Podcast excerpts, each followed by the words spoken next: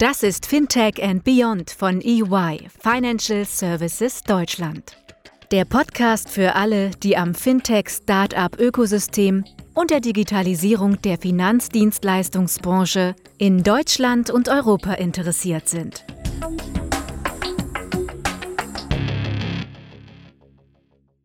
Hallo und herzlich willkommen zu einer neuen Folge von Fintech and Beyond.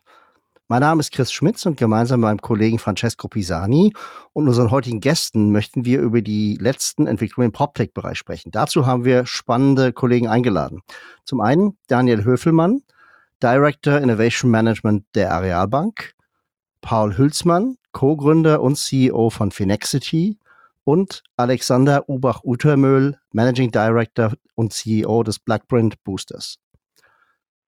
Ja, Alexander, lass uns doch mal direkt mit dir anfangen. Laut unserem EY Startup Barometer ähm, wurden in Deutschland 2019 ungefähr 167 Millionen Euro in PropTechs investiert, davon 79 äh, Millionen in den ersten sechs Monaten. 2020 haben wir wieder mal nachgeschaut, äh, waren es im ersten halben Jahr bereits 102 Millionen und damit deutlich mehr als im Jahr 2019. PropTech ist damit eines derjenigen Startup-Segmente, in denen wir aktuell noch eine starke positive Entwicklung sehen.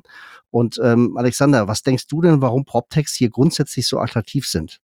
Chris, danke für die Einladung. Ähm, das liegt daran, weil die Bau- und Immobilienwirtschaft einfach ein unglaublich spannender Sektor ist. Äh, Gebäude geben uns zu Hause Sicherheit, Schutz, Raum für eine Faltung, alles, was wir brauchen, um eben zu leben. Und ohne diese Gebäudeinfrastruktur, ohne die Städte funktioniert es nicht. Und ähm, deshalb ist die Bedeutung auch so hoch. Und wir haben eine ziemlich geschlossene Branche. Und in dieser geschlossenen Branche ist es sehr, sehr lange nicht sehr innovativ vorangegangen. Und inzwischen, jetzt PropTech gibt es so etwa seit 2016 hier im deutschen Markt, ähm, beginnt da ein Umdenken, denn verschiedene Ziele werden wir ohne Technologie nicht erreichen. Und da wir in einer langfristig denkenden Branche sind, ist das auch jetzt äh, mit PropTechs noch ein sehr, sehr spannendes Feld. Vielleicht noch eine, äh, ein Gedanke zu den Finanzierungszahlen. Ähm, warum jetzt auch die Finanzierungszahlen weiter steigen. Wir haben in der Vergangenheit, ich habe es eben erwähnt, seit 2016 einen sich entwickelnden PropTech-Markt gehabt. Und jetzt sind wir an einem Punkt, wo Geschäftsmodelle so weit sind, dass sie reif sind für größere Wachstumsfinanzierung. Dazu kommt, wir haben jetzt auch erstmalig ähm, PropTech Dedicated Venture Capital. Wir haben einige ähm, Corporate Venture Capital Fonds gesehen und ähm, auch jetzt in Corona-Zeiten einige Strategen, die vermehrt investieren. Also in Summe mehr Geld, reifere Geschäftsmodelle und äh, eine Immobilienwirtschaft, die eben langfristig denkt. Ich würde dann direkt eine Frage an äh, Paul äh, stellen. Äh, Paul, du bist eigentlich der Co-Gründer von Finexity, ein Startup mit starkem Fokus auf den Immobiliensektor. Und wie wir bereits schon gehört haben, gibt es eigentlich interessante Entwicklungen in den Sektor. Aber ich stelle mir eigentlich die Frage äh, so vor, was habt eigentlich euch begeistert, wenn ihr ein Startup in der Immobilienbranche, ein PropTech, ihr gegründet habt?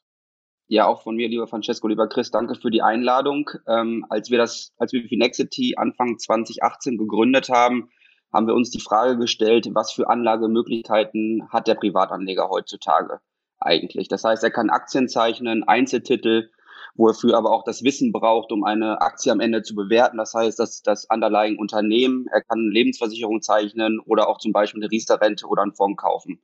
Wir aber sind der Meinung, dass genau diese Anlagevehikel nicht den Größe des Portfolios von einem Privatanleger darstellen sollten. Und genau dahingehend haben wir eine ähm, Analyse von Ultra High Net Worth Individuals gemacht, Anfang 2018, und geschaut, wie diese Segmente ihr Geld ähm, allokieren, beziehungsweise in was, die, in was für Vermögenswerte diese investieren. Und äh, Ultra High Net Individuals, für die, die es nicht wissen, das sind normalerweise die, die über 30 Millionen US-Dollar als frei verfügbares Vermögen da haben und äh, dieses aktiv über verschiedene Investmentstrukturen allokieren. Wir als Finexity haben die Vision, den Privatanlegern die illiquide Seite dieser Vermögensallokation ähm, zugänglich zu machen, beziehungsweise über unsere Plattform digital zum Zeichnen anbieten. Und wenn wir uns das Portfolio von Ultra Network Individuals genauer angucken, ist es tatsächlich so, dass knapp 27 Prozent des Gesamtportfolios in Immobilien direkt oder indirekt investiert sind. Und daher auch unser Fokus auf die erste Asset-Klasse, ähm, die wir gelauncht haben, Ende 2019, nach anderthalb Jahren Entwicklungszeit, der Fokus Immobilie um für den Privatanleger es zu ermöglichen, dass dieser sich an professionellen Immobiliendeals wie ein Eigentümer beteiligen kann. Und äh, da steht natürlich im ersten Schritte auch ähm, die Qualität der Immobilien im Vordergrund. Und so sind wir sehr recht stolz als Firma über die letzten sieben Monate jetzt über sechs Millionen im, im Millionen äh, verwaltetes Vermögen über unsere Retail-Investoren aufgebaut zu haben. Und das gleiche im Clubdeal-Bereich. Das sind Investoren, die ähm, abseits von 50.000 Euro über die Plattform investieren, haben wir ebenfalls einen siebenstelligen Betrag ähm, platzieren können. Und das heißt eigentlich für uns, wo wir gesagt haben, der Immobilienmarkt ist einer der wichtigsten Märkte, beziehungsweise er ist der größte, ähm, ist der größte ähm, Assetmarkt der Welt und bietet somit natürlich extrem viele Chancen da. Aber für den Privatanleger sind diese Chancen oftmals nicht realisierbar, weil es einfach dem Eigenkapital fehlt. Es sind hohe Informationsasymmetrien, die der potenzielle Investor hat. Und genau diese Schwerpunkte nehmen wir dem Investor ab und bieten ihm somit ein attraktives Immobilieninvestment. Ja, Paul, äh, vielen Dank. Wir haben ja schon letztes Jahr gemeinsam in der Startup Academy euer Geschäftsmodell intensiv diskutiert und wir werden später auch noch mal ein bisschen was zu den technischen Hintergründen äh, besprechen. Insofern, äh, glaube ich, sehr spannendes Thema. Daniel, äh, du kommst ja jetzt aus der Corporate-Ecke. Ähm, du bist ja äh, als Innovationsmanager bei der Arealbank häufig auch mit der Analyse neuer Trends beschäftigt, weil ihr natürlich auch in Geschäftsmodelle investiert zum einen, zum anderen aber auch natürlich, weil ihr ja die Branche sich auch durch die Digitalisierung dramatisch verändert hat. Welche Trends in der PropTech-Branche denkst du denn in der letzten Zeit haben konkret ähm, an Aufmerksamkeit gewonnen? Also erst nochmal herzlichen Dank für die Einladung, äh, Chris und ähm, Francesco. Ähm, aus meiner Sicht folgende vier Themen. Also zum einen äh, ganz generell plattformbasierte Geschäftsmodelle, ähm, dann die Datenökonomie, ähm, sicherlich das Internet der Dinge und ähm, muss ich dann vielleicht nachher kurz erläutern, was ich damit meine, aber die Sektorenkopplung. Ähm, fangen wir mit der Plattformökonomie an. Aus meiner Sicht ähm, B2C-Themen im Endkundengeschäft sind natürlich hinlänglich bekannt und von Big Playern wie Amazon und so weiter ähm, ziemlich abgegrast. Ähm, aber eben auch in den Sektoren, in denen wir als äh, Bank klassischerweise zu Hause sind, ähm, werden die Themen immer relevanter, nämlich sprich im, im B2B-Kontext und da eben gerade in der Immobilienwirtschaft und für die Arealbank auch nicht ganz unwichtig in der Energiebranche. Ähm, spielt dann ja auch eng zusammen ähm, mit der Real Estate-Welt. Ähm, die zentrale Antriebsfeder dabei ist sicherlich die Datenökonomie, zweites Thema, was ich genannt hatte durch die Nutzung von Daten lassen sich, also glauben wir zumindest dran, aus Innovationssicht äh, perspektivisch ertragreiche Geschäftsmodelle erschließen ähm, und oder bestehende Prozesse massiv optimieren. Und von daher investieren wir da auch rein. Und für uns als Bank ist es entsprechend wichtig, da entsprechende Kompetenzen und Infrastrukturen aufzubauen. Drittes Thema Internet der Dinge, IoT, lässt die verfügbaren Datenmengen unglaublich rasant anwachsen. Schon heute weltweit ähm, liest man unterschiedliche Zahlen. Ähm, 20 Milliarden ist jetzt, was ich äh, am Wochenende mal äh, bei einer schnellen Google-Recherche gefunden habe. 20 Milliarden Connected Devices, die entsprechende Daten erfassen und äh, heute bereits teilweise direkt miteinander kommunizieren, also sprich Machine to Machine. Und das ist natürlich auch die Grundlage für, ähm, ja, das sind nochmal so zwei Trendthemen sozusagen untergeordnet, äh, die Grundlagen für so Themen wie Smart City und Smart Home. Viertes Thema, äh, was natürlich auffällt, und das sagen wir im Innovationskontext ja bereits seit, seit vielen, vielen Jahren, aber jetzt langsam aber sicher nehmen die Themen entsprechende ähm, Fahrt auf. Innovationen entstehen immer seltener innerhalb von historischen Strukturen oder innerhalb von bestehenden Branchengrenzen. Also entsprechend, was ich vorhin schon mal sagte, es gibt eine immer stärkere Sektorenkopplung. Ähm, Beispiele, Immobilienbranche und die Energiewirtschaft wachsen mehr und mehr zusammen. Und wenn man sich das Thema Mobilitätsangebote anschaut und insbesondere Elektro Elektromobilitätskonzepte, äh, da sieht man, glaube ich, ganz schön, wie da die Branchengrenzen Grenzen jetzt ähm, entsprechend mehr und mehr verwischen. Ein letzter Satz vielleicht noch. Ähm, ich glaube, wichtig zu verstehen ist on top, dass, ähm, wenn das nicht eh schon deutlich geworden ist, so wie ich das jetzt hergeleitet habe, aber ähm, die Trends beeinflussen einander natürlich auf irgendeine Art und Weise auch gegenseitig. Und ähm, ich glaube, selbst wenn einer dieser Trends vielleicht nicht ganz so ähm, eintritt, äh, wie wir das heute denken, dann bleibt natürlich insgesamt die, die Gesamttendenz bestehen, wie, äh, wie entsprechend die Trends dann irgendwie künftig die PropTech-Branche irgendwie beeinflussen werden. Ja, ich finde das super spannend, Daniel. Ich glaube, gerade so dieses Cross-Sektorale, was du vorhin erwähnt hast, ich glaube, ihr habt ja auch ähm, ein großes Thema im Payments-Bereich rund um die, die Arion, äh, die eine Tochter von euch ist, ähm, wo man im Grunde auch ähm, ja, typische Banking-Payment-Dienstleistungen jetzt an die verschiedensten Elemente des Ökosystems knüpft, diesen, diesen, diesen Trend zu dieser cross-sektoralen Entwicklung, werdet ihr den weiter aktiv angehen? Ich glaube, Energie hast du genannt und, und, und, und, und PropTech, also letztlich Immobilienbranche ist schon ein natürlicher Verbund. Gibt es da weitere Themen, die ihr da äh, an Trends seht? Naja, genau an den Themen arbeiten wir sozusagen. Also wir werden jetzt in ähm, relativ naher Zukunft ein erstes äh, Payment-Thema im Bereich der Elektromobilität vorstellen können. Und ja, das ist ja genau das, was ich, was ich sozusagen gerade meinte. Also für uns ist wirklich wichtig, an derartigen Themen festzuhalten.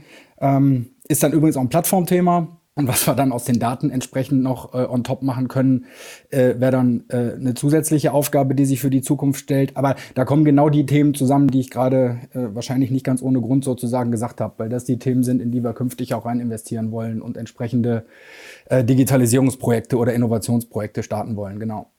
Das passt eigentlich zu, was äh, wir seit langem sagen. Also neben den Themen, dass du, äh, Daniel, schon erwähnt hast, wie Datenökonomie, ähm, IoT und Plattformen, ähm, die gerade sich entwickeln, ist das Thema konvergierende Ökosysteme für uns sehr, sehr wichtig.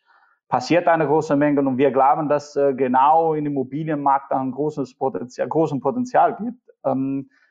Das kann auch äh, verstehen, wenn man äh, gehört hat, was äh, ähm, Christopher und Alexander vorher gesagt haben. also es kommen immer mehr Investitionen im Bereich.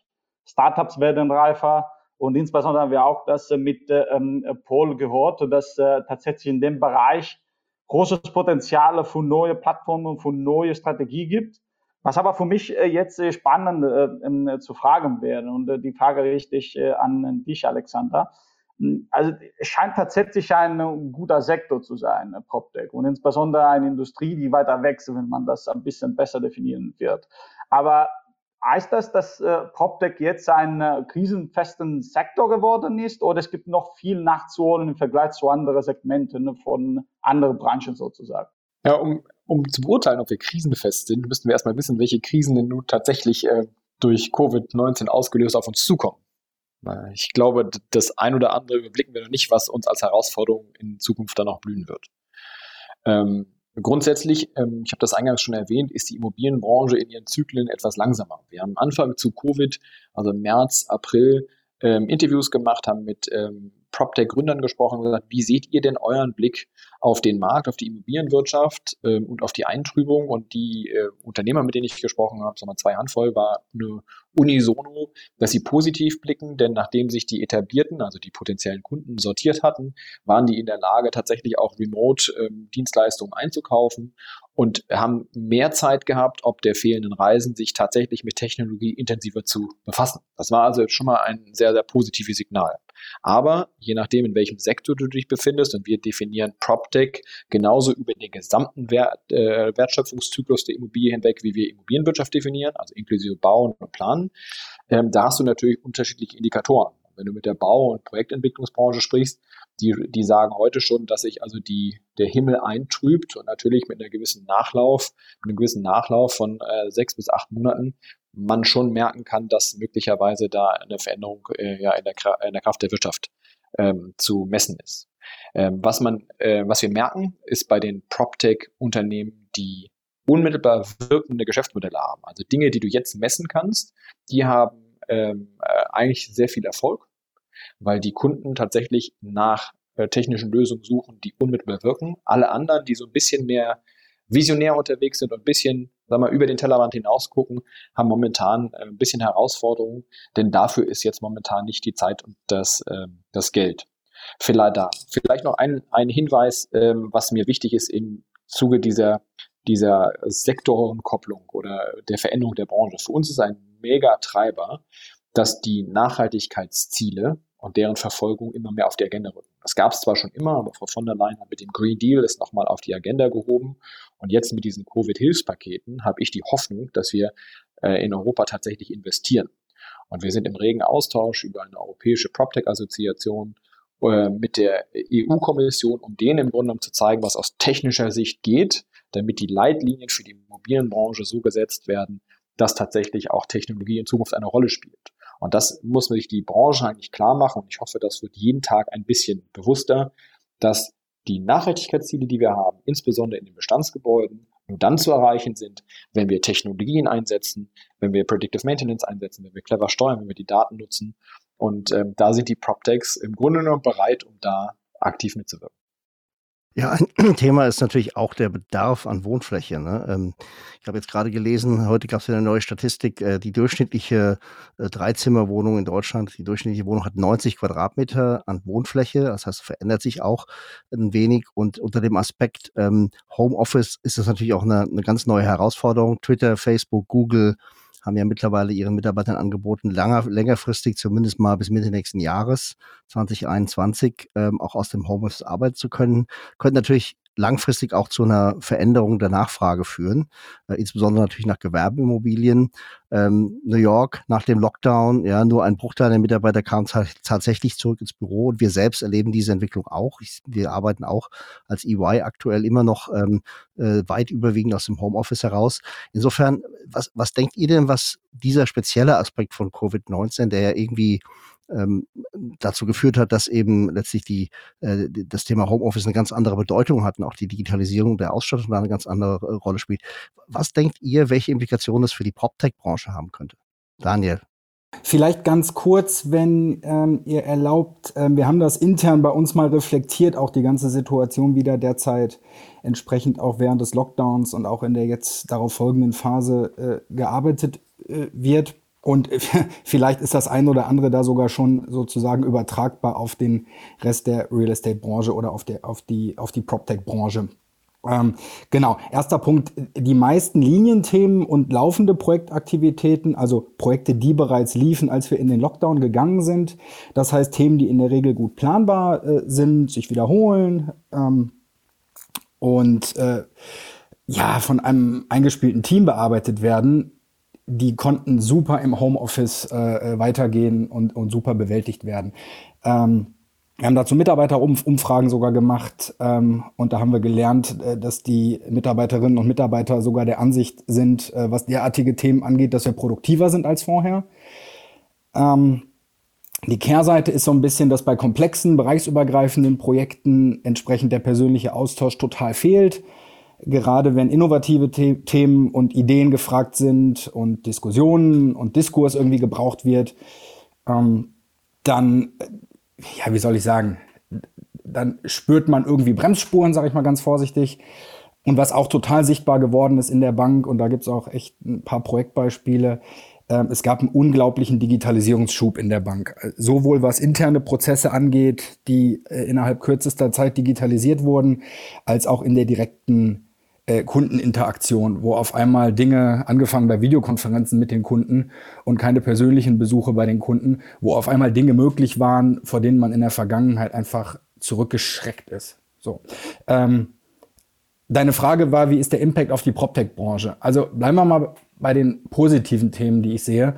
Hm, ich glaube halt, es gibt einen unglaublichen Digitalisierungsschub und ich meine, was tun die PropTechs? Die versuchen die Real Estate Branche zu digitalisieren. Also da bin ich mir einfach sicher, dass das vielen, vielen PropTechs schlicht jetzt einfach helfen wird, sowohl was die Durchdringung im Markt äh, betrifft, also sprich, äh, kann man die Lösung in den Markt und an den Kunden vertreiben, und ich meine, da muss man sich ja nur die Bewertung der, der Technologiefirmen angucken in den letzten drei, vier Monaten. Und nicht nur die GAFAs dieser Welt, sondern äh, eigentlich alle Firmen, die irgendwie mit Software zu tun haben, die total gut durch die Krise kommen, die ähm, höhere Bewertungen haben als je zuvor. Und das wird sich komplett auch in der PropTech-Branche ähm, niederschlagen. Zu den negativen Themen, ja, äh, natürlich gibt's Konzepte und PropTech-Themen, die äh, die durch Covid-19 jetzt wahrscheinlich um Jahre zurückgeworfen werden, sage ich mal. Äh, irgendwelche Office-Konzepte, Coworking-Konzepte. Äh, ich glaube, die haben es bestimmt jetzt nicht leicht und äh, da wird man sich schon überlegen müssen, wie die weiter Bestand haben werden oder, oder möglicherweise gepivotet werden. Da hat vielleicht Alex nachher auch noch mal eine, eine, eine dediziertere Sicht der Dinge. Der ist da vielleicht ein klein wenig näher dran als ich. Aber ja, von daher zusammenfassend, äh, ich glaube, es gibt viele, viele positive Effekte, auch wenn das immer so komisch klingt, dass man da irgendwie Positives aus der Krise irgendwie herauszieht. Und es wird garantiert aber auch negative Impacts geben.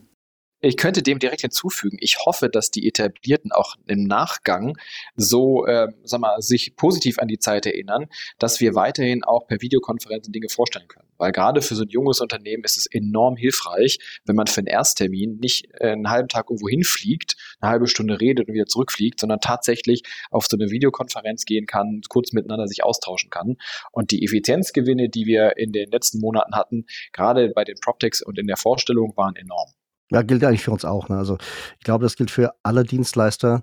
So, so ein Ein-Stunden-Präsentationstermin in einer anderen Stadt, ähm, den würde man wahrscheinlich heute gar nicht mehr äh, physisch wahrnehmen. Ja, auch allein, weil es für, für beide Seiten vom Aufwand her wesentlich einfacher ist, weil es weniger kostet, weil es natürlich auch nachhaltiger ist. Ist ja Thema Nachhaltigkeit spielt ja für alle, ähm, auch für uns mittlerweile eine große Rolle bei EY. Insofern äh, ist das auch gar nicht mehr zu verargumentieren, warum man das so tut. Äh, insofern sehr spannend, wie sich das in den nächsten Monaten entwickelt. Parallel glaube ich, dass der persönliche Kontakt nie sterben wird. Ich bin sicher, dass genauso die Punkte, die ihr gerade erwähnt habt, dazu äh, dort dass wir ein bisschen effizienter sein werden. Also das heißt, äh, wie du gesagt hast, Christ, wir werden nie wieder ähm, irgendwo vor eineinhalb Stunde ähm, Termine fliegen oder fahren, sondern vielleicht äh, mehrere Termine zusammen machen oder nur, wenn es wirklich notwendig ist. Aber noch einmal zurück zu dem Punkt, äh, die Effekte auf die Poptech-Branche, weil ich glaube, das hast du teilweise schon erwähnt, Alexander. Ähm, die Zusammenarbeit mit Startups befindet sich jetzt in einer Transformation im Sinne von, äh, die Startups merken, äh, welche gute Effekte diese Situation bringen kann in Kommunikation mit etablierten Unternehmen. Du hast auch den Wunsch geäußert, dass äh, wahrscheinlich auch äh, nach Covid äh, das nachziehen konnte. Ähm, für mich wäre aber interessant zu hören, was merkt ihr auf, ähm, aufgrund von diesen Diskussionen, dass ihr mit Startups habt? Also ich meine, viele PropTechs haben sich äh, in der Immobilien, auf die Immobilienbranche äh, fokussiert, aber insbesondere auf ähm, Steuerung von Büros oder Gebäude oder grundsätzlich von Gebäuden. Und natürlich, wenn man nicht mehr ins Büro gehen muss, äh, wofür brauche ich so eine Steuerung? Also deswegen denke ich, einige PropTechs mussten wahrscheinlich jetzt ein Pivot machen, aber parallel äh, Covid bringt auch viele Chancen. Ja. Was, was merkst du aus der, aus der Branche eigentlich? Ja, Francesco, du sagst, ähm, ja, wenn keiner ins Büro geht, dann muss ja auch keiner steuern. Also das war eine der Lehren, die die etablierte Immobilienbranche, gerade die großen Bestandshalter gemacht haben, dass wenn die Gebäude leer sind, sie ja trotzdem unter Volllast laufen. Weil heute die meisten gar nicht in der Lage sind, bedarfsgerecht diese Immobilien zu steuern. Und da müsste man sich mal überlegen, im Sinne der Nachhaltigkeit, aber auch im Sinne der, der, der Kosteneffizienz, was das bedeutet. Äh, EY schickt 300.000 Leute von heute auf morgen ins Homeoffice und da stehen 300.000 Arbeitsplätze leer. Ich unterstelle jetzt mal, ihr hättet keine smarte Gebäudesteuerung und die Gebäude werden Tag und Nacht klimatisiert, beleuchtet, beheizt, was auch immer. Und deshalb ist eigentlich gerade der Sektor der PropTechs, die Gebäudesteuerung machen, momentan echt gefragt, weil die das Bewusstsein, dass diese Gebäude tatsächlich gesteuert werden müssen, dass Aufzüge tatsächlich gewartet werden müssen, auch wenn keiner hin darf, ähm, äh, gestiegen ist. Und da gibt es Unternehmen, ähm, ich weiß nicht, ob ihr Double kennt, die schon vor der äh, vor Covid aus Gebäudeleittechnik Daten rausgelesen haben, die künstliche Intelligenz analysiert haben und dann Steuerungsempfehlungen zurückgeschickt haben. Das war ein Geschäftsmodell, was zwar hier erprobt ist, Gelden äh, Wasser hat das gemacht, aber eigentlich haben die im Ausland äh, Kunden gehabt, die verstanden haben, worum es ging und in Deutschland hat man sich schwer getan. Das verändert sich jetzt, das Bewusstsein. Und auch, ich habe es eben erwähnt, Aufzüge. Auch Aufzüge müssen hoch und runter fahren. Und gerade jetzt ist ja die Zeit, wenn ich keinen vor Ort habe, ähm, äh, darüber nachzudenken, wie kriege ich das eigentlich hin in dem, in dem äh, virtuellen Dashboard, um zu wissen, wie ist denn eigentlich die Gesundheit meiner Gebäudetechnik. Deshalb, das, was wir sehen, ist gerade, dass die Geschäftsmodelle in und um die, die Gebäudesteuerung ähm, äh, momentan weiter wachsen äh, insbesondere auch um diese Covid-Funktionalitäten, Abst Abstandshalten, wie, wen habe ich wie lange getroffen, ergänzt werden. Und ähm, dass die etablierte Branche, die großen Bestandshalter sich umso mehr Gedanken machen, wie man denn tatsächlich zukünftig effizient, transparent und ohne vor Ort zu sein, diese Gebäude nach Bedarf steuern kann. Ja, also ich kann, ich kann da die Zuhörer mal beruhigen. Wir haben natürlich intelligente Gebäudesteuerung, äh, selbstverständlich, ja. Aber äh, ist trotzdem, wir wollen ja auch carbon neutral werden, ähm, bis Ende diesen Jahres. Also insofern, wir haben da noch einiges vor uns und da trägt Covid jetzt mal an der Stelle sogar einen Teil dazu bei, ähm, erstaunlicherweise, ja, weil natürlich weniger gereist, gereist wird, weil weniger ähm, auch äh, letztlich Büro ähm, ja, ähm, Energie letztlich verbraucht wird ne, an der Stelle. Aber trotzdem macht es natürlich äh, für uns die Sache auch nicht so einfach, ne, weil wir, weil wir die gleichen Themen haben wie alle anderen, Überbestände möglicherweise nach vorne, je nachdem, wie wir das auch in, in Zukunft handhaben werden. Also ich glaube, da kommt noch eine ganze Menge an Transformation auf die Industrie zu und wir wissen auch, dass Transformation immer tech-affine Player bevorzugt und ihnen gute Chancen einräumt. Insofern haben, denke ich mal, würde ich da sehr, sehr, sehr genauso wie du argumentieren, Alexander. Da gibt es gute Chancen. Jetzt, Paul, ihr seid, haben ja ein Startup direkt unter uns in dem Call. Ähm, welche Effekte hat denn Covid-19 für euer Geschäftsmodell konkret bis jetzt gezeigt? Das Spannende bei unserem Geschäftsmodell ist es, dass wir sowohl auf B2C-Ebene als auch auf B2B-Ebene agieren. Wenn wir uns erstmal die B2C-Ebene angucken, ist es tatsächlich so, dass wir natürlich aufgrund der Unsicherheit der Privatanleger einen kleinen Dip hatten, ähm, wenn es um die, das verbildete Vermögen über die Plattform geht. Das heißt, ähm, da die Unsicherheit, die die Anleger geprägt hat, durch die Corona-Krise, was passiert mit Immobilien, werden die Immobilien, die wir rausgesucht haben, beziehungsweise analysiert haben, finanziert haben mit unseren Partnerbanken etc. pp., sind die in Zukunft noch gefragt. Ähm, da kommen natürlich immer viele Fragen auf, wie zum Beispiel, ist das Wohnraumkonzept richtig dieser Immobilie? Sind Service-Apartments weiterhin gefragt? Ähm, ist die Immobilie mit 40 Quadratmetern in der Großstadt, das heißt in den Top 7 Städten in Deutschland, ist sie weiterhin gefragt. Ähm, dahingehend ist es aber bei uns sehr positiv gewesen, dass wir von Anfang an immer unseren Fokus auf eine Risikooptimierungsstrategie gesetzt haben und nicht versucht haben, eine überdurchschnittliche Renditeprognose darzustellen ähm, mit dann eingänglichen Risiken, die wir nicht bewältigen könnten am späteren Zeitpunkt. Und so ist es tatsächlich sehr, sehr positiv verlaufen, auch auf der Seite, obwohl die Unsicherheit da war, haben wir in zum Beispiel eine die erste Immobilie, die wir damals finanziert haben, mit knapp zwei Millionen, hat sich in den ersten Halbjahr 2020 ähm, 14 Prozent positiv entwickelt. Das heißt, in, in, in der Wertentwicklung der Immobilie. Das andere Thema, was wir natürlich haben, ist dann das aktive Asset Management im B2C-Bereich, also alle Immobilien, die wir finanziert haben, die wir dann managen.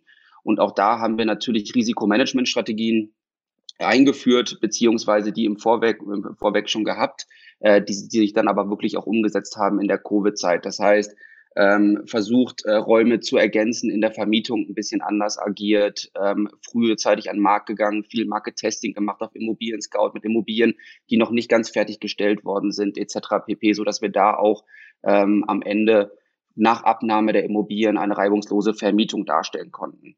Das Spannende ist eigentlich auch auf dieser Ebene zu sehen, ähm, dass Covid keinen großen Impact hatte, auch auf unsere Immobilien. Wie schon gesagt, ähm, die Immobilien, die Wertentwicklung ist einer der wichtigsten Faktoren in unserem Businessmodell, ähm, wovon die Anleger auch profitieren, ähm, abseits der Ausschüttung und natürlich der, der Tilgung des Fremdkapitals von der Bank.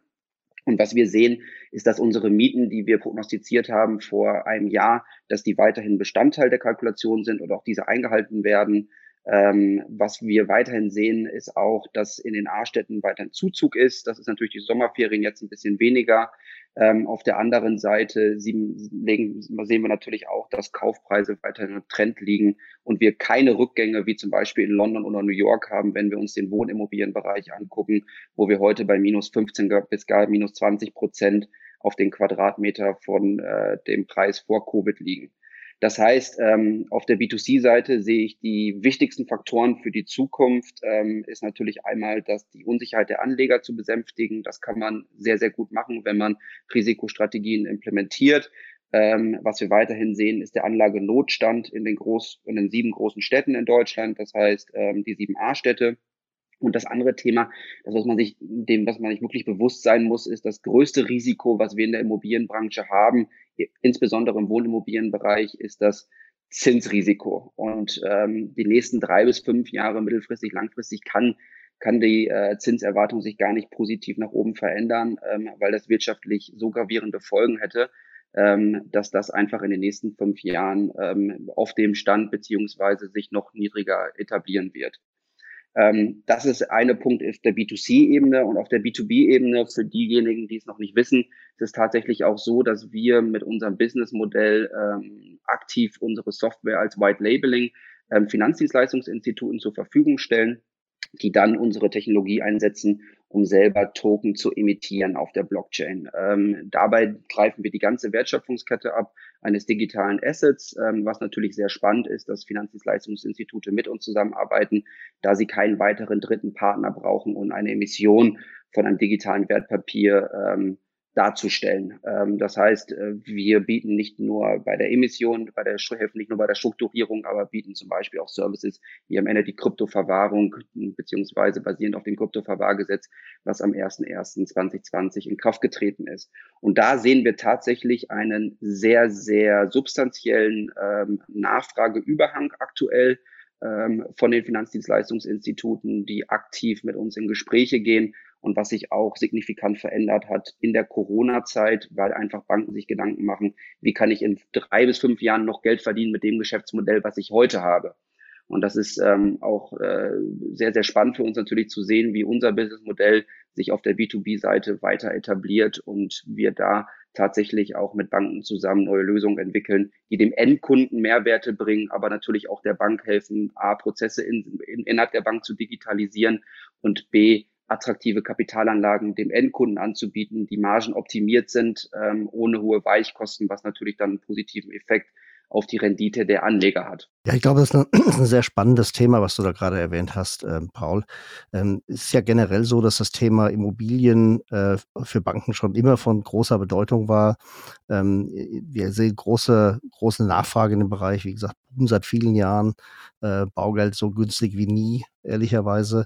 Und ähm, das ist natürlich so ein bisschen die Frage, wie man in so, einem, in so einem Zinsumfeld dann in Zukunft dann noch Geld verdienen kann. Was wir halt feststellen, ist, dass viele Banken angefangen haben, Dinge oder Aktivitäten zu entwickeln, die wir so Beyond Financing wahrscheinlich nennen würden im Immobilienbereich. Die Sparkassen haben da eine eigene Sparte, die ähm, als Makler agiert, ja, sehr unabhängig sogar von der, von der Gruppe. Deutsche Bank hat sich äh, schon 2018 an Hausgold beteiligt das ein Startup ist, das die Kunden äh, beim Verkaufen der Immobilie unterstützt und auch Makler vermitteln kann. Äh, die ING hat sowas ähnliches ge gelauncht vor einigen Monaten, nennt sich Scopperty. Gleichzeitig kooperiert sie auch mit äh, MacMakler im Maklersegment. Äh, dieses Thema Aufbau von Ökosystemen im Immobiliensegment ist natürlich, glaube ich, vor dem Hintergrund ähm, klar, dass das passiert aktuell. Ne? Wir, wir, sprechen jetzt also nicht über etwas, was noch geplant wird, sondern wir sind, stecken eigentlich mittendrin.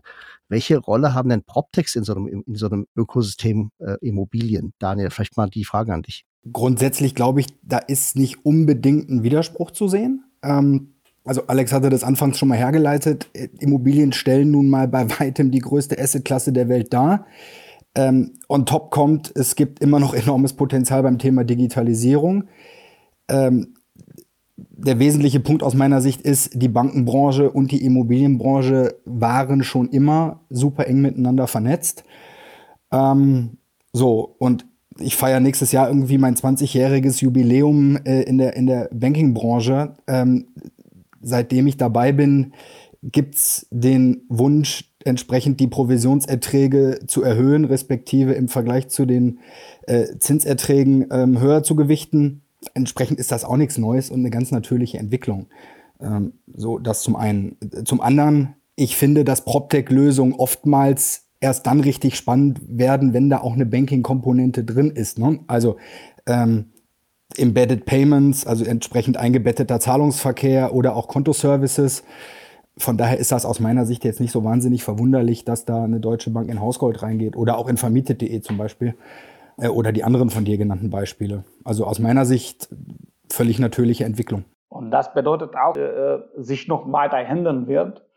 Ich meine, jetzt ohne über die Arealbank äh, selbst zu sprechen, ähm, wenn wir normal oder wenn der normale Bürger über Immobilienfinanzierung denkt, ähm, ich glaube oft äh, die, die Gedanken gehen an äh, langwierige oder sogar intensive Diskussionen mit Banken und viel Papierkram und äh, ähm, bleibt immer die Hoffnung eine Zusage am Ende. Und, manchmal muss man diesen Prozess auch sogar machen, sogar früher als eine Zusage, dass man das Objekt erwerben kann. Und äh, das finde ich äh, natürlich eine Sache, dass äh, viele Bürger wahrscheinlich anders hätten. Und äh, Paul, du vorher hast du auch gesprochen, dass ähm, ihr arbeitet auch mit vielen Banken und ich würde gerne an, an, an, an dich die Frage stellen, was konnte eigentlich in der Zukunft sich äh, ändern? Also wie wird der Prozess der Zukunft? Also ich meine, normalerweise wird alles digital, ja, das wissen wir schon. Ähm, werden auch weitere Plattformen am Markt kommen? Ja. Ähm, aber grundsätzlich, wenn der normale Bürger der Zukunft an diesen Prozess denken sollte, äh, wie wird das stattfinden? Was ändert sich konkret? Also ich glaube, das, was man anfangs unterscheiden muss, ist tatsächlich ähm, der Kauf eines Eigenheims ähm, versus dem Kauf einer Kapitalanlage. Ähm, wenn man sich das Eigenheim anguckt, ähm, ist es tatsächlich auch so, dass wir in unserem Clubdeal-Bereich, wo wir vermögendere Kunden betreuen, auch aktiv Bankengespräche führen ähm, für die Kunden, um zum Beispiel eine Fremdkapitalfinanzierung darzustellen. Das heißt, wir nutzen auch dahingehend nicht nur unsere Expertise in der Immobilienselektion, in der Immobilienstrukturierung zum Beispiel, wenn es jetzt eine Klapptier ist mit zwei, drei Parteien, die sich über zum Beispiel eine GBR-Struktur eine Immobilie kaufen möchten, was wir auch tun, ähm, aber dann natürlich auch unser Netzwerk einsetzen, um einfach dann die Fremdkapitalfinanzierung für die Anleger so angenehm wie möglich darzustellen.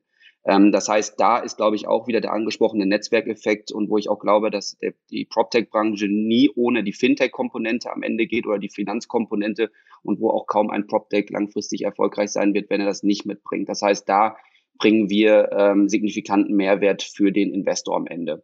Wenn wir uns aber unsere klassischen Kapitalanlagen angucken, ist es so, wenn, wenn ich heute als Anleger rausgehe, dann gehe ich vielleicht zu einem Makler oder habe direkten Draht in die Immobilienbranche. Das heißt, ich kriege ein Exposé vorgestellt, ich schaue mir diese Immobilie an, muss eine Immobilienbewertung vor, ähm, oder darstellen können, muss das Know-how haben, ähm, um auch diese Immobilie zu analysieren, dahingehend, ob es am Ende eine attraktive Kapitalanlage ist. Am Ende muss ich mich natürlich auch um die Fremdkapitalfinanzierung kümmern. Ähm, und, das, und der letzte Punkt ist natürlich der, zu, der hohe, sehr, sehr hohe Zeitaufwand, wenn es um das aktive Asset Management der Immobilie geht, ähm, wo natürlich auch immer bei, vor allem bei einer Bestandsimmobilie, ähm, ja viel Optimierungspotenzial drin ist, wenn es um Mietverträge geht, wenn es um Renovierungsarbeiten etc. pp geht. Das heißt, am Ende ist eine Kapitalanlage im Immobilienbereich sehr, sehr zeitaufwendig, ist, hat, kostet viel Kapital, beziehungsweise ist Kapit Eigenkapital fordernd am Anfang. Ähm, und ich brauche am Ende auch das Know-how, um eine Immobilie zu bewirtschaften und auch am Anfang natürlich zu bewerten. Und diese Faktoren, glaube ich, ähm, sind oftmals sehr schwer begreiflich für den Privatanleger, wenn es um eine Kapitalanlage geht von einer Wohnung. Und dahingehend haben wir natürlich auch das Unternehmen damals gegründet und gesagt, was können wir als Firma? Wir haben A, den Zugang zu den Immobilien, B, wir haben das Know-how, um eine Immobilie zu analysieren. Das heißt, wenn wir auch im Clubdeal-Bereich uns um eine Fremdkapitalfinanzierung kümmern, dann machen wir Bewertung einer Immobilie über 15 Jahre, ähm, machen eine GOV-Planung, Liquiditätsplanung, eine Cashflow-Planung etc. pp. All das, was der Endkunde eigentlich nicht kann. Ähm, und dahingehend unterstützen wir natürlich, um am Ende auch einen besseren Zins für den Kunden bei der, bei der Bank herauszuholen, weil sie einfach einen geringeren Aufwand hat. Ähm, das heißt, auch dahingehend ist es natürlich bei uns so, dass, ähm, dass wir ein One-Stop-Shop sind bei der Unterstützung von Immobilienkäufen was dem Anleger ermöglicht, sich wirklich auf das zu auf das zu fokussieren, was er am Ende kann. Ja, es ist spannend, Paul. Ich meine, ihr bietet ja auch einen Umservice da an der Stelle. Für mich so ein bisschen die Frage, vielleicht Daniel, du nochmal aus deiner Sicht, welche Rolle haben dann die Banken in der Zukunft in dem Bereich, wenn man die Services einkaufen kann, wenn die Anlage letztlich in irgendeiner Form ähm, einfacher gemacht wird, besser gestückelt wird und ähm, vielleicht sogar die Anteile irgendwann mal handelbar werden. Ja, das kann ja auch eine Zukunft sein, äh, wenn wir über digitale ähm, Assets im Sinne einer Tokenisierung sprechen. Ich meine, heute ist es ja so, dass der, dass der Vertrag für eine Immobilienfinanzierung immer noch vergleichsweise wenig digital abgewickelt wird. Also wir haben immer noch persönlichen Kontakte. Es gibt sehr viele Dokumente, die ausgetauscht werden in dem Prozess, äh, vielfache Unterschriften. Dann kommt noch der KfW-Antrag dazu und die Bestätigung vom, äh, vom, äh, von dem Planer für die Energie, für den Energieausweis. Also im Grunde ein Wahnsinnsaufwand. Ähm, kann man da nicht auch an der Digitalisierung drehen und letztlich mit PropTech-Unterstützung diesen gesamten Prozess digitalisieren? Ja, ich habe in der Tat in Vorbereitung zu dem Gespräch, was wir heute führen, nochmal zwei interessante Zahlen gefunden. Also zum einen bleiben wir mal bei dem Thema, was, was Paul gerade sagte, nämlich die eigene Immobilie und nicht als, als äh, Kapitalanlage. Ähm, Im April, und da steckten wir ja eigentlich schon mittendrin sozusagen in der äh, Corona-Krise, Bundesbankzahl, sagt die Bundesbank, das Neugeschäft ging um fünf Prozent hoch, respektive im Vergleich zum Vorjahr lag um fünf Prozent höher. Also entsprechend trotz Corona, trotz irgendwie einer Wirtschaftskrise, die losging, trotz vermeintlich einer Jobangst äh, aufgrund der Wirtschaftskrise, ähm, So, und obwohl natürlich un, also hunderte von Banken äh, mindestens mal Teile ihrer Filialen dicht gemacht hatten, ähm, trotzdem geht die Zahl um fünf Prozent hoch. Ähm, so, das ist die eine Zahl. Die andere Zahl ist, ähm, mittlerweile machen Hypoport über all die Brands, die da drunter hängen, und die Interhyp zusammen 35 Prozent äh, des gesamten, ähm, der, der gesamten privaten Immobilienfinanzierungen äh, in Deutschland. So, also eine unglaublich große Zahl. Ein Drittel aller Finanzierungen laufen über derartige Plattformen. So, jetzt kann man das ironisch finden. Auch bei mir hier um die äh, Ecke zu Hause werden irgendwie vermehrt Filialen von denen geöffnet. Also eine Interhyp-Filiale ist hier äh, direkt bei mir im Ort. Kann man sich auch mal fragen, woran das liegt, weil viele Banken natürlich, das ist das andere, was man liest, die Filialen, die man jetzt vermeintlich temporär geschlossen hatten, vermutlich nie wieder öffnen werden. So, aber wo, wo, wo stehen wir da jetzt schlussendlich? Also summa summarum, ich glaube, die Plattformen werden weiterhin und noch mehr an Marktmacht gewinnen, schlicht weil es so einfach ist und weil die eine nie dagewesene Transparenz in den Markt gebracht haben und weiterhin bringen, weil wie gesagt, jetzt kann man sagen, die haben, wow, die haben 35 Prozent Marktabdeckung. Das heißt aber auch 65 Prozent aller Finanzierung werden wahrscheinlich immer noch über den klassischen Weg gemacht. Ähm, so, aber was heißt das für die Banken? Da bleibt am Ende des Tages nur noch die Differenzierung über den Preis. Hat kurz, kurzfristig vielleicht auch sein Gutes, weil man Provisionserträge natürlich kurz, kurzfristig äh, möglicherweise hat, wenn man, äh, wenn man über den entsprechenden Vertrieb so da reingeht. So, aber sind wir mal ehrlich, die am besten ist das, wenn einem eine solche Plattform gehört. So, und die ING hat 2008 die, die Interhyp übernommen. Ähm, und ich glaube, die profitieren da entsprechend doppelt von der Entwicklung heutzutage. Und dahin wird die Reise gehen. Ja, also ich glaube, dass das Plattformgeschäft äh, einen großen Teil des Banking der Zukunft dominiert. Das ähm, äh, zeichnet sich immer mehr ab. Ne? Und das sind nicht allein die Tech-Plattformen, die da eine Rolle spielen. Du hast das schon sehr gut gesagt.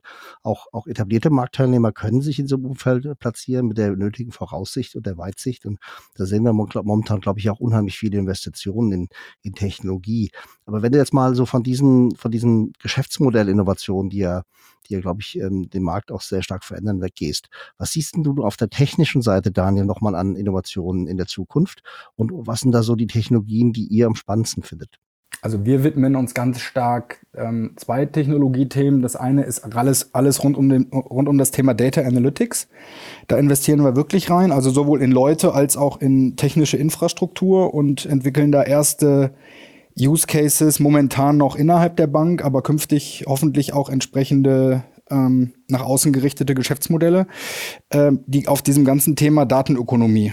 Ähm, ich benutze nicht so gerne den Begriff Big Data, aber alles rund um datenbasierte Geschäftsmodelle geht. Ähm, und zum Zweiten mag jetzt ein bisschen abgedroschen sein und auch der, der absolute Hype-Cycle ja auch jetzt äh, schon am Abschwächen seit, seit eineinhalb, zwei Jahren, ist das ganze Thema Blockchain da haben wir aber auch frühzeitig mit angefangen, vor zweieinhalb, drei Jahren mit einer ersten Sandbox ähm, und in der Zusammenarbeit mit dem Blockchain Center an der Frankfurt School, mit dem Professor, Professor Sandner, ähm, haben dazu auch ein kleines gemeinsames Paper veröffentlicht. Und ich meine, am Ende ist kein Blockchain-basiertes Geschäftsmodell bei rausgekommen, aber weil wir uns mit dem Thema so intensiv beschäftigt haben, sind wir am Ende über zwei, drei Umwege bei einer ähm, Payment- und Abrechnungslösung für einen Elektromobilitätsdienstleister gelandet, die wir jetzt in ähm, zwei Monaten launchen werden. Also manchmal muss man auch sozusagen die Grundlagenarbeit machen, um dann am Ende ähm, zu einem spannenden äh, Geschäftsmodell zu gelangen.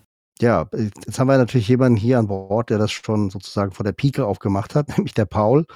Äh, Paul, ihr habt ja eine Distributed Ledger Verfahren eingesetzt, um um dieses Thema Stückelung von, von Immobilien in kleinere ähm, Einheiten äh, auch zu realisieren. Ähm, Tokenisierung von Assets ist ja wahrscheinlich für euch ein wesentlicher Treiber auch gewesen in der Umsetzung. Ähm, hätte man da das auch machen können ohne Blockchain mit einer anderen Technologie oder ist das für euch schon ein wesentlicher Treiber? Tatsächlich hätten wir es nicht so umsetzen können, wie wir es heute tun, ohne die Blockchain-Technologie. Also dahingehend ist es ähm, Kern unseres Businessmodells. Ähm, vielleicht auch noch zwei, drei Worte dazu. Wir haben tatsächlich unsere eigene Technologie ähm, beziehungsweise unsere eigene Plattform MIFID-konform über die letzten anderthalb Jahre entwickelt, was uns natürlich heute auch den Vorteil gibt, dass andere Finanzdienstleistungsinstitute diese Plattform für sich benutzen können, weil sie allen Regularien entspricht. Und als wir Anfang, es war Mitte 2018, ähm, genau dieses Businessmodell definiert haben, gab es tatsächlich draußen noch keine wirklichen Anwendungsfälle. Und somit waren wir einer der Pioniere, die äh, sich aktiv auch mit der äh, BaFin abgestimmt haben in diesem Bereich, um auch Pioniersarbeit zu leisten für andere Firmen, die dann später dazu, da, dazu da dazugekommen sind, um einfach ähm, juristische, aufsichtsrechtliche als auch gesellschaftsrechtliche Strukturen zu fassen, um langfristig ein Blockchain-Ökosystem in Europa beziehungsweise erstmal in Deutschland zu etablieren. Und ähm, nochmal gezielt eine Frage einzugehen, ohne die Blockchain wäre es nicht machbar. Warum? Ähm, vier große Aspekte sind aus meiner Sicht ähm, Treiber dafür. Nummer eins, ich habe über die Blockchain die Möglichkeit, meine Emissionskosten von einem normalen Wertpapier versus einem digitalen Wertpapier um bis zu 80 Prozent zu senken. Ähm, das schaffen wir natürlich über die Blockchain, um dahingehend alle Intermediäre auszuschalten. Das heißt, im Vergleich zum offenen Fonds ersetzt die Blockchain ähm, bisherige Globalurkunden. Ich brauche keine kostentreibenden Bankdepots, beziehungsweise sie sind überflüssig geworden. Ähm, ich kann die erworbenen Token unmittelbar über ein sogenanntes Wallet, was ist ein, ein deutschen digitales Brieftasche, Brieffach, ähm, verwalten. Ähm, und somit habe ich natürlich die Möglichkeit, ohne das Zwischenstalten von Intermediären wie Banken und anderen Finanzdienstleistern diese zu übertragen. Das ist der zweite Punkt. Der dritte Punkt ist tatsächlich die Sicherheit der Blockchain. Ähm, und da punktet vor allem die Tokenisierung, weil ich beim Settlement, das heißt der Übertragung von diesen Wertpapieren über das Ausschalten der Intermediäre eine Übertragung von mehreren Tagen bis auf wenige Minuten reduzieren kann und damit natürlich auch die entsprechenden Risiken reduziere. Der letzte Punkt ist tatsächlich der Punkt, ähm, den ich als sehr, sehr großen Vorteil ansehe über unsere Lösung, ist, äh, der, ist das Automated Compliance-Thema. Ähm, wenn man im Finanzbereich unterwegs ist, merkt man, dass man natürlich auf aufsichtsrechtlicher, zivilrechtlicher und gesellschaftsrechtlicher Ebene viele Sachen bedenken muss, bevor man eine Emission antritt. Ähm, und da ist die Möglichkeit über sogenannte äh, Smart Contracts, intelligente Verträge, äh, die auf der, die im Token direkt mit einprogrammiert sind, verschiedene ähm, compliance-technische ähm, Gründe darzustellen. Das heißt, ein Token kann zum Beispiel mit einer Übertragbarkeit eingeschränkt werden zu bestimmten Tagen. Ich kann Stimmrechte über den Token vergeben. Ähm, ich kann natürlich auch äh, Ausschüttungen von Dividenden oder anderen Corporate Actions so hinterlegen und die, ähm, ja, die Abwicklung automatisieren, sodass am Ende der administrative Aufwand eines digitalen Wertpapiers bis auf das Minimum reduziert werden kann. Und das ist ähm, natürlich einer der Bereiche, wo wir sagen, wir können auch kleinere Vermögenswerte imitieren heute, kostengünstig und den Privatangängler hm, zugänglich machen, was ohne die Blockchain gar nicht möglich wäre, weil die Weichkosten sonst so hoch wären, dass die Rendite des Anlegers ja gar null entsprechen würde zu dem Fall. Ähm, vor allem ermöglicht uns natürlich auch, renditeärmere, aber risikooptimiertere Vermögenswerte dem Kunden anzubieten. Was heißt das für uns? Ähm, als grundlegende Strategie haben wir es, ähm, dass wir nur in Deutschlands A-Städte investieren, ähm, da nicht im Stadtkern, sondern eher im Randbezirken. Und wenn ich dann Renditen schaue, wenn ich für einen Faktor, einen Sollfaktor von äh, 25 einkaufe, das heißt eine Rendite pro Jahr von vier Prozent, und wenn ich jetzt einen großen Overhead habe an Kosten, dann rentiert sich das für den Privatanleger am Ende nicht mehr. Ähm, und somit habe ich natürlich über die Blockchain, über die verschiedenen Vorteile, die ich gerade angesprochen habe, die Möglichkeit, die Kosten auf der Emissionsseite, aber natürlich auch auf der Abwicklungsseite so drastisch zu reduzieren, dass sich auch so eine Kapitalanlage im kleinen Bereich lohnt. Und das Wichtige dabei ist auch zu verstehen, was ich eingangs gesagt habe, ist, dass all das, was wir im Blockchain-Bereich machen, 100 Prozent reguliert ist. Ähm, das heißt, ähm, aufsichtsrechtlich gesehen ist es tatsächlich so, dass wir ähm, eine Vermittlung nach 32 KWG machen, ähm, der Anlagevermittlung. Auch da ähm, sind unsere Wertpapiere als übertragbare Wertpapiere ähm, unter MIFID II klassifiziert. Ähm, wir fallen unter die Wertpapierprospekt ähm, und das Wertpapierprospektgesetz und der Europäischen Prospektverordnung etc. pp. Das heißt, auch dahingehend ist es sehr, sehr wichtig, dass wir mit dieser Blockchain-Thematik auch eine gewisse Seriosität in den Markt bringen, was im Vergleich zu dem gehypten ICOs ähm, nicht der Fall war. Und in den ganzen Security Token Offering Bereich, ähm, kurz STO Bereich, ist es tatsächlich so, dass wir da keine neuen Gesetze erfinden oder versuchen, Loopholes zu finden, sondern wirklich zu den Regularien eines Finanzdienstleisters ähm, ja dastehen und diese auch umsetzen. Ja, ich glaube, das ganze Thema äh, äh digitale Tokens, Assets wird ja jetzt auch nochmal so ein bisschen von der, von der neuen äh, Gesetzgebung oder Regulierung, ähm, die seit der Anfang des Jahres in Kraft ist, in Bezug auf die erste Verwahrung ja nochmal gestützt, äh, wo ja auch umfangreiche regulatorische Aufsicht äh, in Zukunft äh, herrscht und letztlich das Thema ja auch in den Katalog des Bankengeschäfts eingeordnet wird. Insofern haben wir da wahrscheinlich für Deutschland nochmal zusätzliche Beschleunigung solcher Themen. Insofern da nach vorne gesprochen wird es, glaube ich, sehr spannend, wie sich die Entwicklung auch für Deutschland als Standort da zeigt. Ich finde es auch toll, ähm, was du gesagt hast, äh, Paul, dass ihr eigentlich eine gewisse Seriosität in den Bereich bringen möchtet, weil ähm, ohne eigentlich schlecht über andere Fälle zu sprechen, aber man hat gewartet, äh, vielleicht auch zu lange, dass diese Use Case am Markt kommen konnte. Und mit dem Beispiel von ähm, Finexity finde ich, man sieht schon, dass äh, eine gewisse Vorteile diese Technologie bringen kann. Ähm, Nichtsdestotrotz ist äh, Blockchain äh, nicht die einzige Technologie, das äh, so ein riesen, riesen Potenzial haben kann, beziehungsweise ähm, die, die, die Branchen stark verändern konnte. Ähm, wir hören auch immer noch, dass künstliche Intelligenz sicherlich weitgehende Effekte haben wird. Und ich würde gerne die Frage an Alexander stellen. Wo siehst du eigentlich die Nutzung von künstlicher Intelligenz in der Branche? Und wo würde das am meisten Mehrwert bringen? Die äh, Frage ist absolut richtig.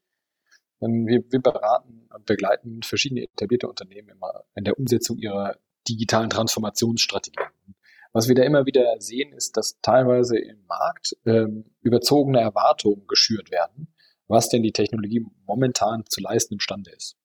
Und deshalb ist es wichtig, da Aufklärung zu betreiben und zu sagen, wo kann denn künstliche Intelligenz helfen und wo kann sie es eben halt auch nicht. Und das ist eben letztendlich auch eine Frage, wie man es verkauft. Wir sehen das im Bereich der Dokumentenauswertung.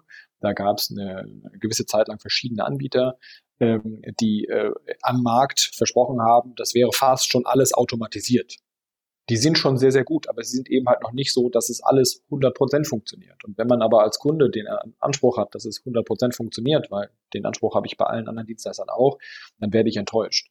Deshalb muss da eigentlich ein Umdenken entstehen, dass man offener sagen kann, wofür macht Technologie Sinn, bis zu einem gewissen Grad. Und da bin ich trotzdem 60, 70, 80 Prozent entlastet. Und auf der anderen Seite gibt es eben Bereiche, wo ich dann tatsächlich noch nacharbeiten muss, ähm, was die, was die äh, Technologie eben noch nicht kann oder wo es vielleicht auch gar nicht wirtschaftlich wäre, die Technologie weiterzuentwickeln. In anderen Bereichen, wo sehr, sehr große ähm, äh, Datenmengen anfallen, ähm, ist, wir haben vorhin darüber gesprochen, bei, äh, rund um das Gebäude. Ähm, das finden wir insofern spannend, weil gerade in dem Bereich Predictive Maintenance ich mir natürlich viele Folgekosten ersparen kann und auch viele, viele, sag mal, nicht greifbare Kosten wie Reputationsschäden. Äh, wir haben vorhin über Aufzüge gesprochen. Wenn so ein Aufzug in einem Mehrfamilienhaus steht und dann äh, die Bewohner nicht mehr äh, zum Arzt können ähm, oder äh, das Haus nicht mehr verlassen können, dann ist das ein, ein, ein Riesenproblem von der Reputation, aber auch von, vom Komfort. Und äh, wenn ich das aber, die Daten aber so dediziert sammle, dass ich weiß, bevor der Auszug kaputt geht, dass er kaputt gehen wird, dann kann ich da eben halt auch einschreiten. Und das kann ich zu tun zu einem Zeitpunkt, wo ich nicht unter Druck stehe, wo die Preise dann auch andere sind, als wenn ich unter Druck stehe. Und ähm, das finde ich sehr, sehr spannend. Und das dritte Feld, wo, wo ähm, künstliche Intelligenz uns helfen wird, Transparenz zu bringen, ist im Bereich von den Marktdaten. Denn auch da, momentan sind wir ja noch ein relativ intransparenter Markt hier in Deutschland, gibt es ja verschiedene Anbieter, die viele, viele Daten sammeln, viele Transaktionsdaten sammeln, öffentliche, halböffentliche und auch ähm, äh, Governmental Sources, also äh, ja, Regierungsquellen quasi, öffentliche Regierungsquellen. Und ähm, wenn man die alle miteinander in Bezug setzt, kann man möglicherweise auch sehr viel besser darstellen, wie sich Immobilienmärkte entwickeln werden und äh, wie sich Preise entwickeln werden. Und das ähm, führt auch wieder dazu, dass die Assetklasse ähm, transparenter wird für den Anleger. Ähm, meine Prognose, ähm, da müssen wir noch ein bisschen diskutieren. Für diejenigen, die das, die das spannend finden, ähm, Dr. Thomas Herr wird dieses Jahr auf der Real PropTech genau zu diesem Thema ein Panel machen mit ähm, zwei weiteren spannenden Panelisten, ähm, weil er der Meinung ist, da an der Initiative müssen wir gemeinsam arbeiten, Erwartungen richtig zu wecken und Aufklärung zu schaffen. Und äh, meine persönliche Prognose ist, wo wir am, am äh, meisten sehen werden, dass ähm, ja, künstliche Intelligenz unterstützt, ist eben in diesem Bereich der Auswertung von äh, Gebäudefunktionen, äh, von Gebäudeverbräuchen und ähm, auf dem Weg zu Predictive Maintenance. Ja, sehr spannend, äh, Alexander. Wir hatten ja schon 2018 weit vorausschauend Othermo bei uns im, im, äh, in der Startup Academy, ähm, äh, quasi ein Unternehmen, was genau diesen Bereich jetzt für die Heiztechnologie ähm, auch innerhalb von Gebäuden äh, auf der Agenda hat, nämlich auch Predictive Maintenance zu machen. Ähm, insofern, glaube ich, sehr spannend, wie sich das nach vorne weiterentwickelt. Jetzt ist ja so, wir haben festgestellt, die Investments steigen. Ähm, äh, das Interesse an, an PropTech ist riesig. Ähm, dass äh, der Markt auch für Immobilienfinanzierung, auch Immobilienmarkt generell steigt massiv auch in den nächsten Jahren weiter noch an. Kann man natürlich die Frage stellen, gibt es bald ein Unicorn in der deutschen PropTech-Szene? Und wenn ja, und das würde ich gerne nochmal an alle euch richten, so quasi als Abschluss unserer Diskussionsrunde heute, wo denkt ihr, in welchem Bereich wird das entstehen? Und habt ihr schon möglicherweise jemanden auf dem Zettel? Fangen wir mal an mit Daniel. Du, ehrlicherweise habe ich drüber nachgedacht, äh, äh, kürzlich schon mal. Ähm, ehrlicherweise bin ich der Ansicht, mit ImmoScout haben wir wahrscheinlich schon eins ähm, in Deutschland. Ähm, für die, die es nicht mehr wissen, äh, manche finden das überraschend. Äh, 2007 haben wir als Arealbank ja unseren Mehrheitsanteil an ImmoScout verkauft. Äh, nicht ganz für so viel Geld, aber ich glaube, mittlerweile ist ImmoScout mit Sicherheit ein Unicorn. Ansonsten würde ich sagen, ähm, würde ich jetzt so perspektivisch gar nicht unbedingt nur auf die auf die PropTechs gucken. Ne? Also was im Moment an News so reinschwirrt, ähm, zuletzt ähm, das Announcement des Microsoft und Samsung Gemeinschaft, äh, das Thema IoT und Smart Home Technologien äh, gemeinsam pushen werden. Ähm, also ich glaube, da passieren unglaublich viele Dinge jetzt in, in naher bis mittlerer Zukunft. Ähm, ansonsten, was so die, das nächste deutsche PropTech-Startup wird, ähm, was zum Unicorn werden könnte, ähm, da traue ich mich, glaube ich, ehrlicherweise keine Prognose zu stellen. Ja, wahrscheinlich, wenn du es weißt, würdest du es auch für dich behalten und selbst investieren. Möglicherweise. Genau. Und Chris, ich finde das Spannende, wenn wir darüber nachdenken, ähm, auch zu den Use Cases, das vor Alexander äh, vorher erwähnt hat. Wir hatten in 2017 auch äh, Ivana in der EU Startup Academy ein Startup, das sich um das Thema Data Extraction, äh, insbesondere für Real Estate Verträge, äh, sich fokussiert. Und äh, die sind auch mittlerweile sehr, sehr äh, weit mit den Geschäftsmodellen, haben auch einige Finanzierungsrunde geschlossen, Teams äh, eigentlich größer gemacht. Ich glaube, die sind noch nicht ein ähm, Unicorn. Und ich möchte gerne jetzt einen Vergleich zum äh, um Finexity machen und die Frage, die Christopher vorher gestellt hat, auch an dich, äh, Paul, richten. Also ihr seid gerade in der, äh, ähm, in der Finanzierungsrunde. Denkst du wahrscheinlich drei, vier Jahre und dann können wir sagen, Finexity wird der nächsten Unicorn in Deutschland in der PropTech-Branche sein oder dauert wahrscheinlich noch ein oder zwei Jahre mehr? Tatsächlich, ja, wir schließen gerade eine Finanzierungsrunde ab. Ähm, ich glaube, dass im PropTech-Bereich ähm, es Potenzial auf ein Unicorn gibt. Ich glaube, dass ein Unicorn heute aber ohne eine also ein, im PropTech-Bereich ein Unicorn ohne eine Finanzkomponente ähm, schwierig wird. Ähm, warum? Weil zum aktuellen Zeitpunkt natürlich auch viel Geld äh, noch in Fintechs fließen. Ähm, wir nehmen oder wir sehen zunehmend mehr Geld in der PropTech-Branche, das was auch die ganze Zeit debattiert worden ist. Aber ich glaube, dass ein wirklicher Mehrwert dargestellt wird, wenn wenn ich äh, Finanzdienstleistungen mit der PropTech-Branche verknüpfe und äh, dahingehend glaube ich, dass es viele Fintechs draußen gibt, die eigentlich auch Minimum 30 Prozent äh, PropTech darstellen, aber oftmals als, als Fintech klassifiziert werden. Und dahingehend ist klar meine Aussage, ja, es wird ähm, auch in naher Zukunft weitere Unicorns geben ähm, im PropTech-Bereich, die dann aber auch größtenteils Fintech-Dienstleistungen darstellen. Und äh, letzte Frage, Alexander, ihr als äh, Accelerator mit Blackbrain Booster in dem Bereich seht ihr permanent Startups, die sich bei euch bewerben. Hast du schon einen Tipp für uns? Ihr seid bestimmt auf der Suche, Alexander, oder? Na klar. Und wir sind natürlich auch an vielen Verspre vielversprechenden Unternehmen beteiligt. Ähm, es, wird ein, es wird ein Unicorn geben. Ähm, ob das jetzt Fintech oder PropTech ist, letztendlich ähm, ist entscheidend, dass das Ökosystem in Europa stark genug ist, um sowas hervorzubringen. Ähm, ich glaube, es wird auch äh, möglich sein, ein PropTech-Unicorn hervorzubringen, was nicht notwendigerweise direkt etwas mit Finanzierung zu tun hat, Zahlungsströme mögen eine Rolle spielen, aber nicht keine Primäre. Ähm, was nur entscheidend sein wird, ist, dass die Finanzierung für eine solche Runde wahrscheinlich nicht ausschließlich aus Europa kommt. Und da müssen wir so ein bisschen dran arbeiten, dass also das Ökosystem in Deutschland, aber auch darüber hinaus in Europa so stark ist, dass solche Unternehmen, wenn sie denn hier wachsen und skalieren, tatsächlich das auch mit dem Geld aus Europa tun können. Denn dann äh, haben wir auch alle was davon. Und da gibt es auch wieder tolle Initiativen von der Europäischen Kommission, um das mit Geld zu unterstützen. Und ähm, deshalb an, Impuls eigentlich an alle Zuhörer, seht zu, dass wir in Europa oder Deutschland und Europa da wirklich so viel äh, für unsere Technologien die Werbetrommel rühren, dass also diese Technologien bei uns bleiben und dann nicht ins internationale Ausland overseas abwandern. Ja, und sie sind es ja auch wert, äh, investiert zu werden. Das kann man, glaube ich, abschließend eindeutig sagen.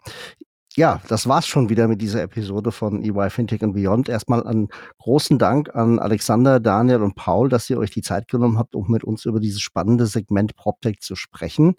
Ähm, in den Show Notes werden wir wie immer die Kontaktinformationen für unsere Gäste hinterlegen, aber auch wie, wie immer für unsere LinkedIn-Seite, wo ihr gerne uns auch liken könnt. Ähm, ihr seid aber auch weiterhin herzlich eingeladen, mit uns gemeinsam die Inhalte des Podcasts zu gestalten. Meldet euch dazu einfach unter der E-Mail-Adresse eyfintechandbeyond at de.ey.com gerne mit Feedback, Vorschlägen oder sonstigen Anregungen. Also nochmal herzlichen Dank in die Runde ähm, äh, sehr gerne. Und äh, dann wünschen wir euch ähm, Zuhörern eine gute Zeit und wir hören uns bald wieder. Bis dann. Tschüss.